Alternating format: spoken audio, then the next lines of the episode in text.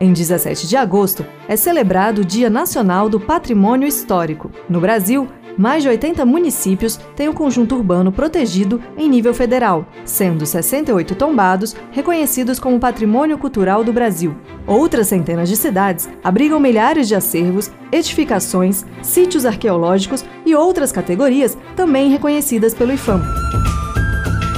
Nesta semana, a Rádio CNM mostra exemplos de lugares que têm a missão de preservar a história e a cultura nacional na série Meu Município, Meu Patrimônio. Um deles é Tiradentes, município mineiro que tem um conjunto urbano e arquitetônico tombado desde 1938. De acordo com a prefeitura, são 11 igrejas e 320 edificações no conjunto tombado. O prefeito José Antônio do Nascimento destaca a importância histórica da região. É uma missão muito grande, porque a gente detém o patrimônio, talvez um dos mais importantes do país, né? não só arquitetonicamente, mas historicamente também. Foi nesse patrimônio que teve a primeira reunião da Inconfidência Mineira, que culminou depois com a independência do Brasil, e a primeira reunião aconteceu na nossa cidade. Construída no século XVIII, a casa do padre Carlos Correia de Toledo e Melo, em Tiradentes, abrigou reuniões dos Inconfidentes. O movimento, chamado Inconfidência Mineira, pregava a separação do Estado da coroa portuguesa. O principal líder, Tiradentes, foi preso e executado em 21 de abril de 1792. Quase 80 anos depois, o município recebeu o nome do Inconfidente.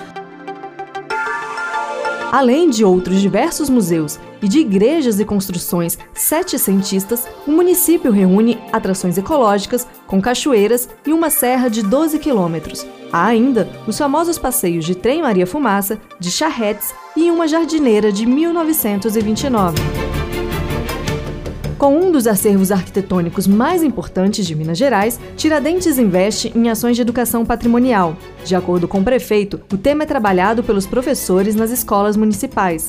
Para ilustrar o material escolar dos alunos, é feito um concurso de fotografias no município. As fotos premiadas, elas vão para o material escolar e nessas fotos uma ou duas a gente coloca por conta da administração, né? as pessoas às vezes talvez não conseguem captar todo o potencial de patrimônio nós temos. E debaixo, no, no rodapé dessas fotos, a gente coloca a história daquele monumento e qual é a importância dele para a cidade e para o Brasil. A nossa ideia é despertar nesse pequenininho o amor à cidade, porque eu entendo que daqui 10, 20 anos sairão eles os nossos prefeitos, serão eles os nossos vereadores, nossos médicos, enfim, as pessoas que vão estar cuidando de nós.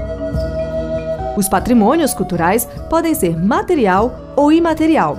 Para receber o título a nível federal, é preciso passar pelo processo de tombamento ou registro do Instituto do Patrimônio Histórico e Artístico Nacional, o IFAM. Mais informações sobre patrimônio cultural estão disponíveis no site da CNM na aba Biblioteca. Amanda Martimon para a Rádio CNM.